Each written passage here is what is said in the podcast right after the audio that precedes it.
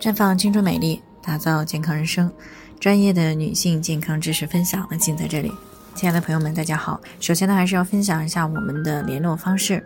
大家可以在我们最常用的聊天软件当中搜索 PK 四零零零六零六五六八，关注以后呢，回复自测，进行健康自测，可以更有针对性的了解自己的健康状况。接下来呢，开始我们今天的健康话题：芒种节气养生之祛湿的六大法宝。今天呢是芒种了，是夏天的第三个节气。那在过去的一段时间内呢，全国有不少地区啊都经历了连阴雨天气，家里的衣服呢都感觉是潮潮的，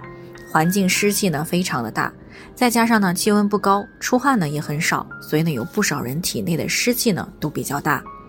所以，为了减少湿气对于身体的影响，那我们应该把养生的重点呢放在祛湿上了。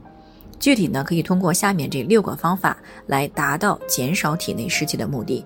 第一个呢，就是可以通过热水泡脚来促进湿气的代谢和排出。热水泡脚的时候呢，可以为人体来补充阳气，促进气血循环代谢，从而呢有利于湿气的排出。第二个方法呢，就是可以通过运动排湿。运动过程当中呢，可以加速湿气的代谢和排出，但是注意呢，不要短时间大量的出汗，因为血汗同源，过量的出汗呢，容易导致体虚，一旦气虚，不仅影响到湿气的代谢，还容易滋生新的湿气。所以呢，每次运动只需要稍微出汗就可以达到排湿的目的。重要的就是每天坚持运动。这样呢，可以在人体可承受的范围之内呢，逐步的把体内积聚的湿气排出体外。第三个方法呢，就是通过艾灸排出体内的湿气。艾灸呢为纯阳之火，可以激发人体的自愈能力，并且呢促进人体的代谢能力，还可以帮助人体更快的化湿排湿。不过夏天的湿呢当中还往往夹杂着热。所以艾灸的时候，除了腰腹部以及背部的膀胱经的穴位呢，最好配上涌泉穴、三阴交以及足三里这几个基础的穴位，因为这几个穴位呢有引火下行的作用，可以降低内火上行、出现口腔溃疡等上火症状。但是如果气血非常虚弱的话呢，最好每次艾灸的穴位不要太多，以免造成大脑缺血、缺氧或者是其他的问题。第四个方法呢，就是通过纠正不良的生活饮食方式来改善体内的脾肾功能。这样呢，一方面可以减少新的湿气的生成，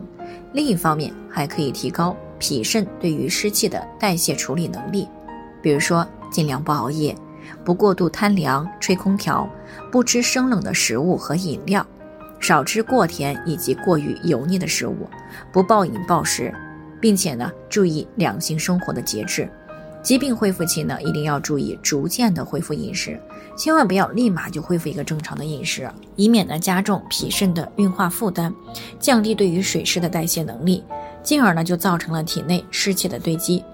第五个方法呢，就是通过食疗来促进湿气的代谢和排出，比如说党参、黄芪、白术、茯苓、薏米、扁豆、赤小豆、芡实、莲子。这些呢都是不错的祛湿的食材，可以自行选择两到三种，搭配瘦猪肉熬成汤，可以起到健脾祛湿的作用。当然了，除了上面的几种除湿祛湿的方法呢，对于气血不足的人呢，补血也显得尤为重要。因为呢，血为气之母，气为血之帅，血不足则化湿之气不足，也容易造成体内湿气的积聚。所以呢，为了更好。尽快的清除体内过剩的湿气，不妨呢同时试一试上面这几种方法，以达到呢事半功倍的效果。好了，以上就是我们今天的健康分享了。那鉴于每个人的体质呢都有所不同，朋友们有任何疑惑都可以联系我们，我们会对您的情况呢做出专业的评估，并且给出个性化的指导意见。